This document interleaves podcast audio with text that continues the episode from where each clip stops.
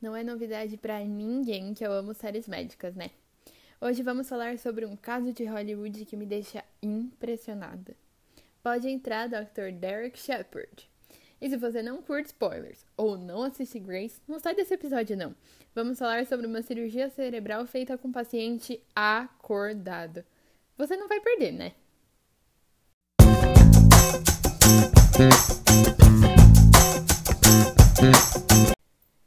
Passada eu estava estudando sobre Parkinson e os possíveis tratamentos para diminuição dos tremores. Eu me deparei com a terapia de estimulação cerebral profunda.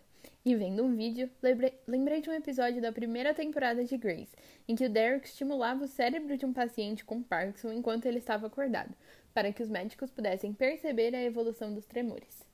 Por mais impressionante que pareça, isso acontece sim na vida real.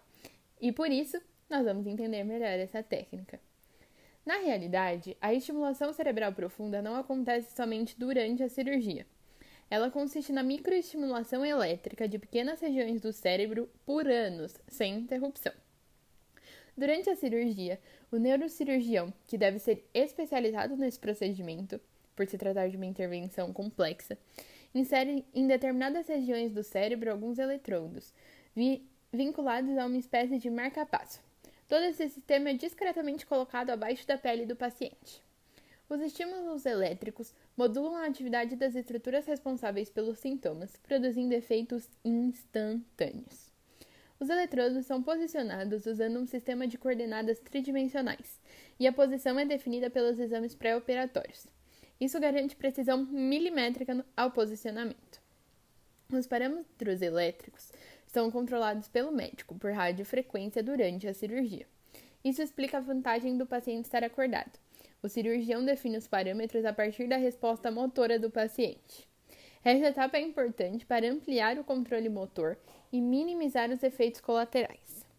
É importante deixar claro que essa cirurgia não é a primeira tentativa no tratamento dos sintomas. O paciente precisa passar por uma triagem e, normalmente, só é feita a cirurgia quando os medicamentos começaram a perder o efeito.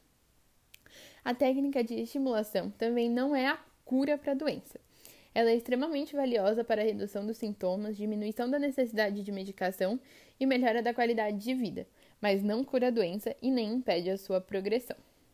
Eu fico extremamente feliz de ver uma técnica eficaz na melhora da qualidade de vida das pessoas que sofrem com essa doença tão difícil. Chegamos ao fim de mais um episódio Casos de Hollywood. Para mim, o melhor dessa série é saber que essas técnicas impressionantes que vemos nas séries não são impossíveis. Me dá uma esperança, acredito eu. Espero que vocês tenham gostado desse episódio. Me deem sugestões de casos que vocês já viram nas telinhas para podermos conversar sobre. Vejo vocês no próximo episódio. Beijo!